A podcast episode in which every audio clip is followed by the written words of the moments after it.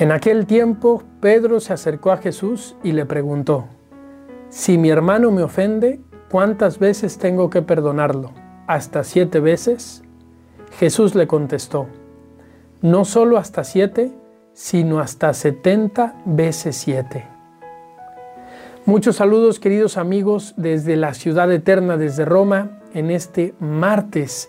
Estamos ya en la segunda parte de la cuaresma, hemos pasado la mitad Estamos ya en el día 21 y el día de hoy quisiera que continuemos reflexionando en un tema que tratamos la semana pasada y es el tema del perdón.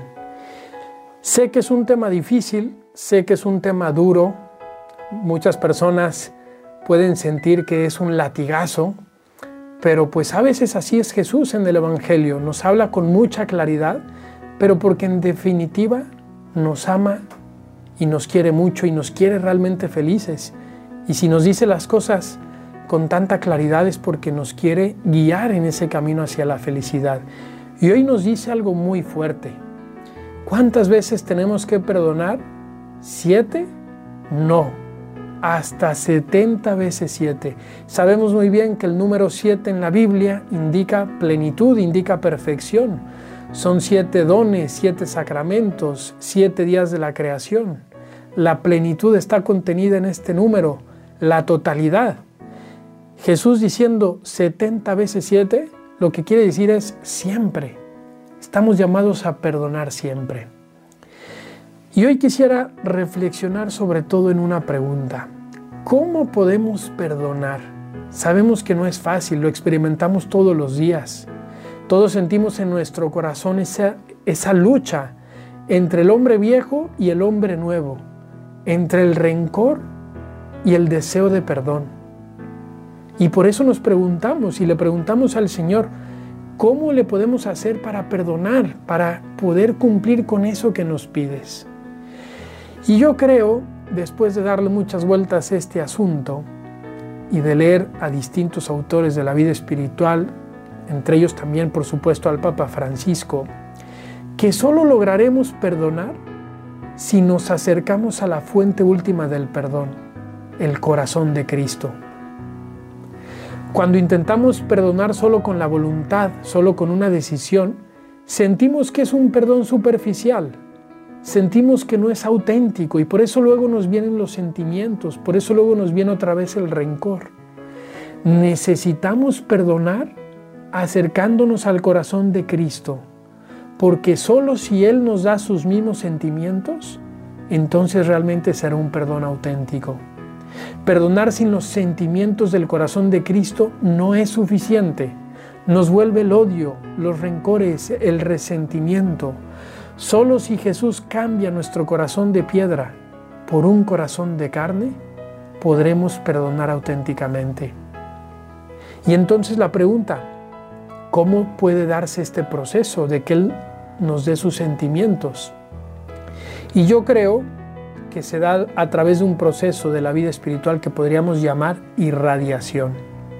Y me valgo de un ejemplo. Es normal, creo que todos lo hemos visto, que cuando dos personas se llevan mucho y conviven mucho tiempo, una persona comienza a imitar a otra en su forma de hablar, de gesticular, de decir alguna frase.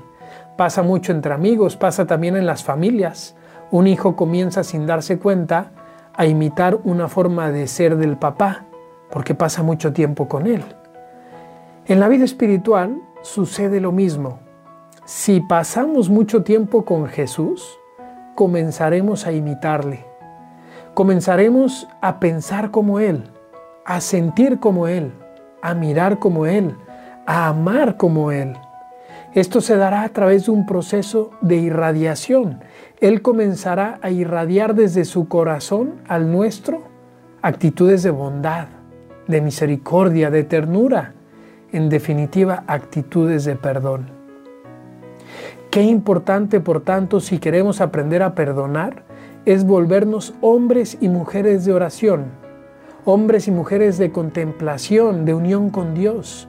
Solo en la oración nuestro corazón de piedra comenzará a recibir ese don de pensar como Jesús, comenzará a ser un corazón de carne, capaz de perdonar, de recomenzar una relación, de restaurarla cuando ésta se encuentra frágil por una herida, por una injusticia sufrida. Sin esto, nuestro perdón, entre comillas, será solo una decisión voluntarista, que no durará, que será frágil, que se irá como el polvo en el viento.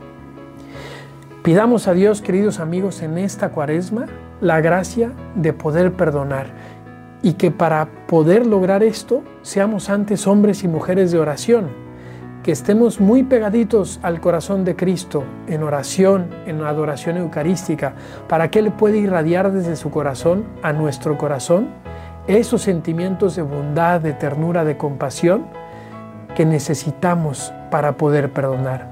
Que Dios nos bendiga en este camino.